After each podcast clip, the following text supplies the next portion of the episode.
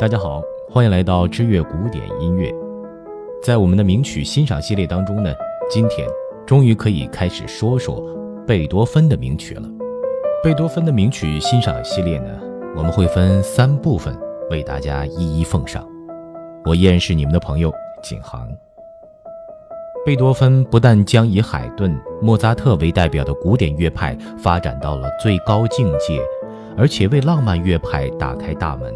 留给后世无穷的瑰宝，乐圣的头衔实至名归。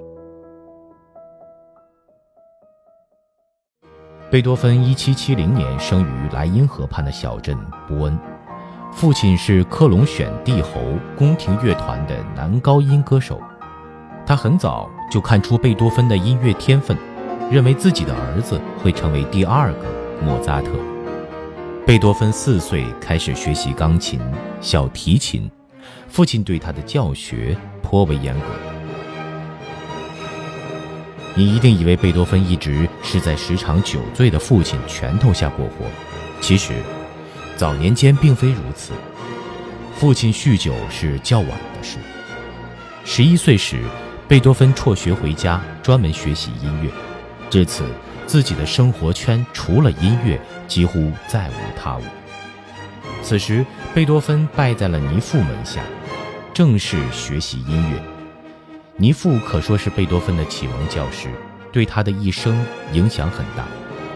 这位启蒙老师教贝多芬了解巴赫的平均律古钢琴曲集，并把他吸收成为波恩宫廷乐团的成员。十三岁时，贝多芬受雇于波恩剧场。担任大键琴奏者，正式成为一名职业音乐家。贝多芬是浸浴在莫扎特与海顿的音乐中成长的，期间有一段众所周知的轶事：贝多芬十六岁时造访维也纳，并拜见莫扎特。三十一岁的莫扎特听了他的即兴演奏后，便对邻座友人说。请注意这位少年，不久他一定会震惊全世界。此时，贝多芬已是一身的好本事了。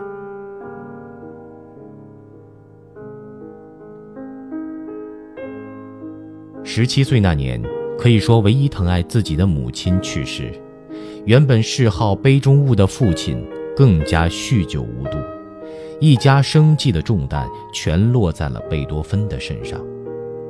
这段时间，镇上的富户布鲁宁遗孀以及华特斯坦伯爵提供给贝多芬经济及友情上的援助，这对他的一生可谓相当重要。他的 D 大调钢琴协奏曲两个华彩段是献给布鲁宁遗孀的，而第二十一号钢琴奏鸣曲华特斯坦。是献给华特斯坦伯爵的，可见，这是他在表达感恩之情。一七九二年，贝多芬二十二岁时，接受海顿的建议，移居维也纳。在这个音乐之都，贝多芬跟随新克、阿布雷兹贝格等人学习作曲。三年之后，二十五岁的贝多芬便以著名钢琴家身份出入维也纳的社交界。先后得到理查诺夫斯基、罗布克维茨、华特斯坦、艾斯塔哈基、金斯基等人的援助，但贝多芬是一位崇尚民主自由的人，主张艺术家在社会上应有平等的地位，期望打破贵族包养艺术家的习惯。这种思想有寻求独立的意味，同时贝多芬在本身的音乐上也力求解放，想更上一层楼，所以。贝多芬可以说是音乐史上的第一位职业音乐家。除了音乐，贝多芬对文豪与哲学家的思想也颇为认同，如歌德、席勒、莎士比亚、康德等人的学说都在充实着自己的智慧与见识。但很不幸，贝多芬从二十八岁开始听力逐渐退化。如今，从大量贝多芬的日记中，我们都能看到关于他自己耳疾的记录。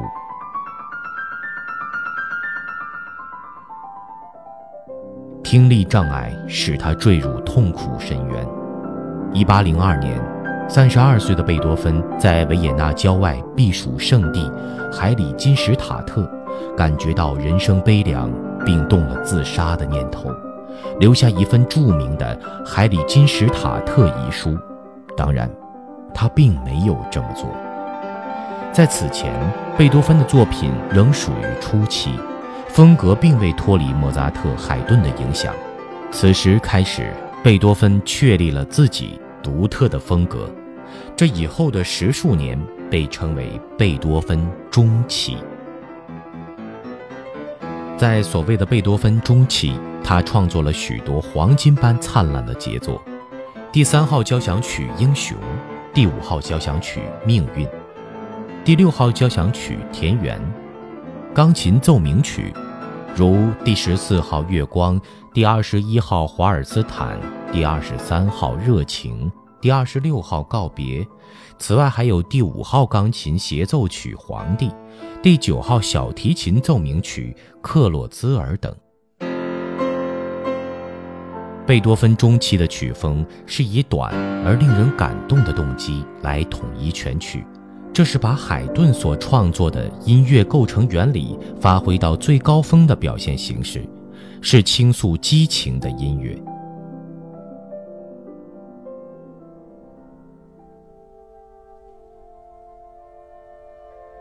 贝多芬后期是内省的安静时期。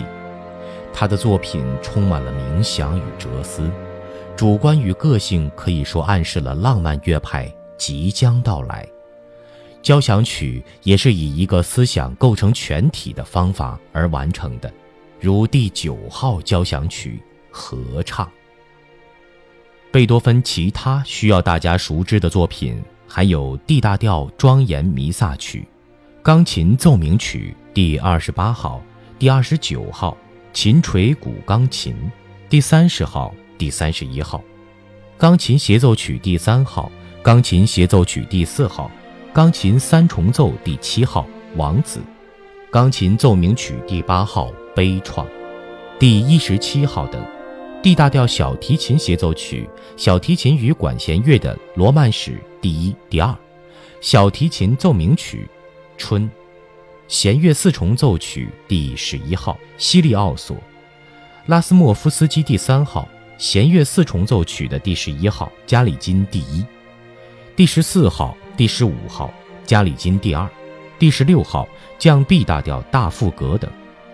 交响作品有第七交响曲三首序曲，雷奥诺雷第三号，科利奥兰及艾格蒙，以及歌剧《费代里奥》。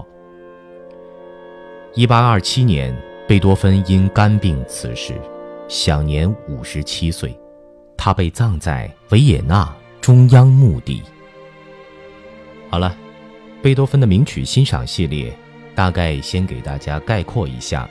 我们会在下一期详细的为大家介绍贝多芬的几首名曲。